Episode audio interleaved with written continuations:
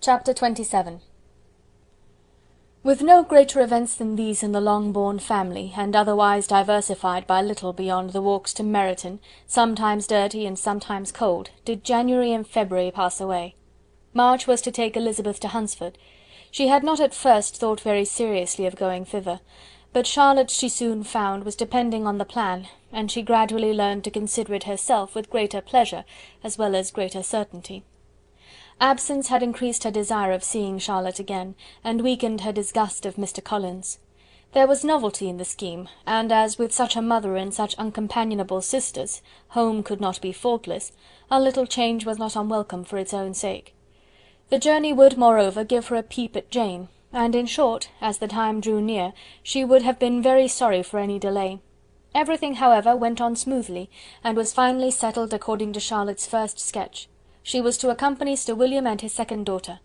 The improvement of spending a night in London was added in time, and the plan became as perfect as plan could be.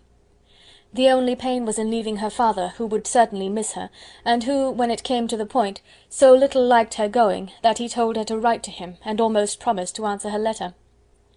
The farewell between herself and Mr. Wickham was perfectly friendly, on his side even more. His present pursuit could not make him forget that Elizabeth had been the first to excite and to deserve his attention, the first to listen and to pity, the first to be admired; and in his manner of bidding her adieu, wishing her every enjoyment, reminding her of what she was to expect in Lady Catherine de Bourgh, and trusting their opinion of her their opinion of everybody would always coincide, there was a solicitude, an interest, which she felt must ever attach her to him with a most sincere regard and she parted from him convinced that, whether married or single, he must always be her model of the amiable and pleasing. Her fellow travellers the next day were not of a kind to make her think him less agreeable. Sir William Lucas and his daughter Maria, a good humoured girl, but as empty headed as himself, had nothing to say that could be worth hearing, and were listened to with about as much delight as the rattle of the chaise. Elizabeth loved absurdities, but she had known Sir William's too long. He could tell her nothing new of the wonders of his presentation and knighthood, and his civilities were worn out, like his information. It was a journey of only twenty-four miles, and they began it so early as to be in Gracechurch Street by noon. As they drove to Mr. Gardiner's door, Jane was at a drawing-room window, watching their arrival. When they entered the passage she was there to welcome them, and Elizabeth, looking earnestly in her face, was pleased to see it healthful and lovely as ever. On the stairs were a troop of little boys and girls, whose eagerness for their cousin's appearance would not allow them to wait in the drawing room, and whose shyness, as they had not seen her for a twelvemonth, prevented their coming lower. All was joy and kindness. The day passed most pleasantly away, the morning in bustle and shopping, and the evening at one of the theatres.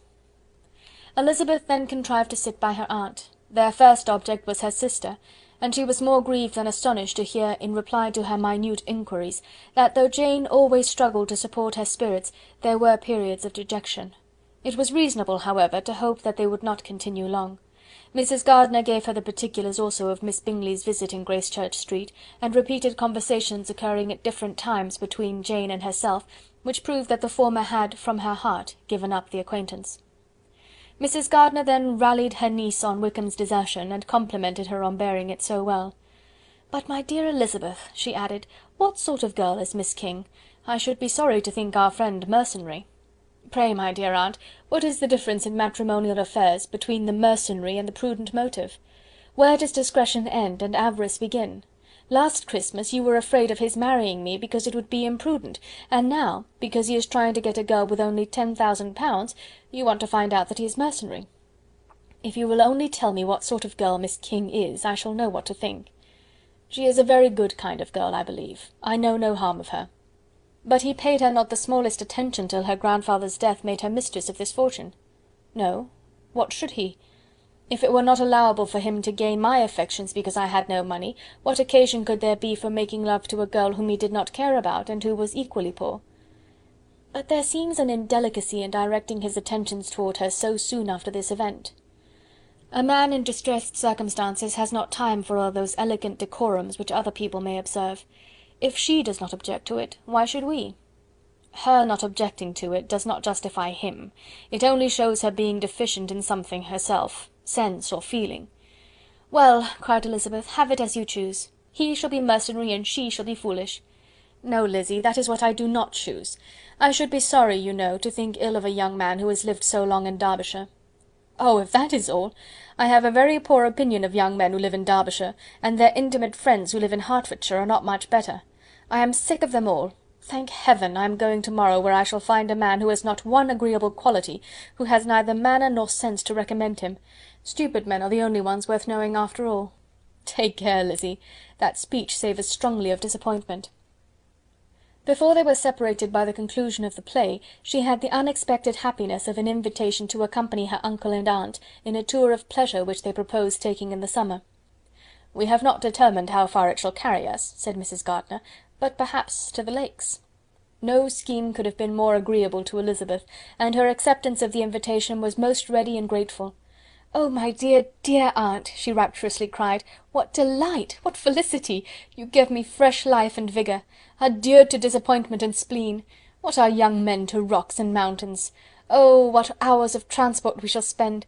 And when we do return, it shall not be like other travellers, without being able to give one accurate idea of anything. We will know where we have gone, we will recollect what we have seen. Lakes, mountains, and rivers shall not be jumbled together in our imaginations nor when we attempt to describe any particular scene, will we begin quarrelling about its relative situation. Let our first effusions be less insupportable than those of the generality of travellers. End of Chapter XXVIII.